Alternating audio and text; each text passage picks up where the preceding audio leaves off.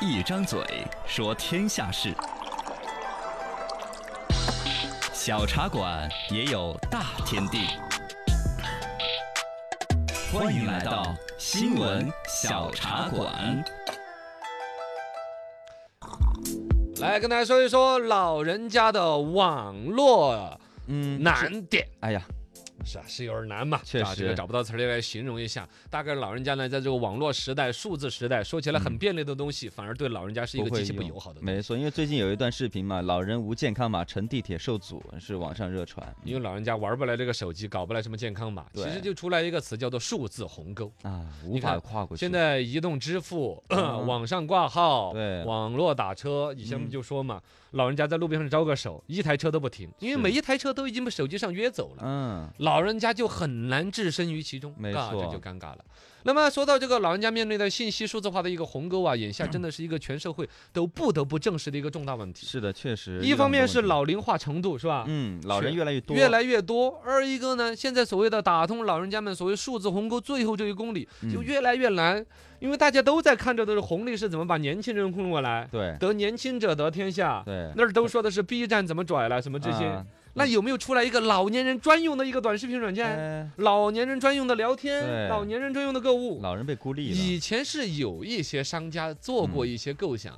但确实因为老人家，第一个他的消费能力，对，还有呢基础都做不到。你比如嗯说手机，他都玩不溜。是很难这个有操商家作去介入进来。对这个还专门方面有一个报告，《中国互联网网络发展状况统计报告》里边就专门说到了一个什么呢？一个是全国的网民规模嘛，很喜嗯人。接着到二零二零年的三月份的话，已经达到了九点零四个亿了，哦哟，总共才十四个亿。对，这那就四九个亿都上，那还有一些奶文儿还在做奶的，嗯还有手机都拿不动的嘞。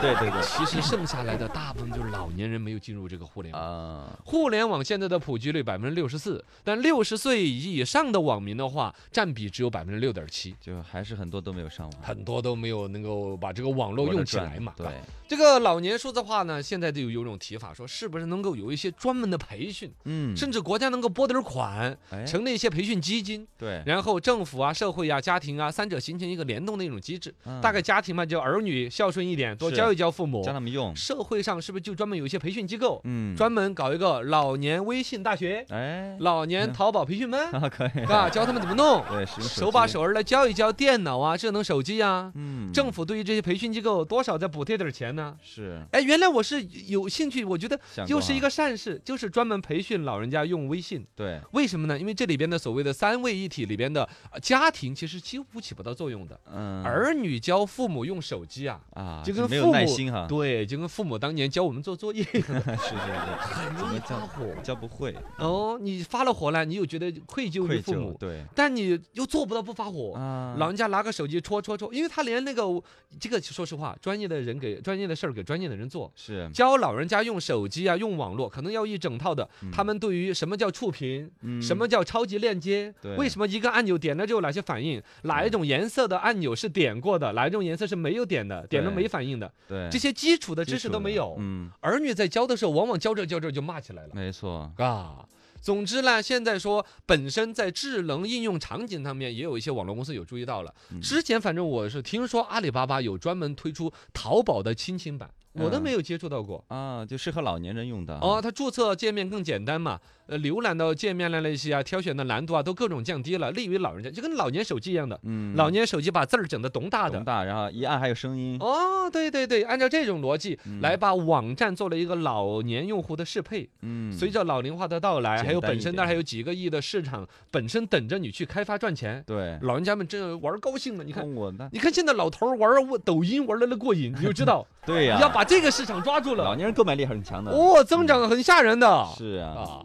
另外公共服务的适老化，比如说嗯地铁站。现在嗯像北京家都做得多好，以北京有一些公园儿啦啊那些，不是也是疫情期间要出示什么健康健码康那码些啊，对，老人家搞不来，嗯人家没工作有人员守着你，你拿身份证啦、有效证件来，人家帮你输入之后查查验一下健康码啊。对，啊这个就也通过是可以入的院了，嗯，包括地铁口留，再怎么说已经都是呃自动取款机啊、呃自动购票自机动啊购、票机、呃手机支付手都机很对方便了，嗯但一定还留了一个人人工工窗窗口，口对，有还老年能够人会拿去钱咨询，呃能够买得到票那种。嗯，最终全社会多一些善意和体谅，没错没哎这样错，子是老龄化社会的必备呀、啊人都有老的时候嘛。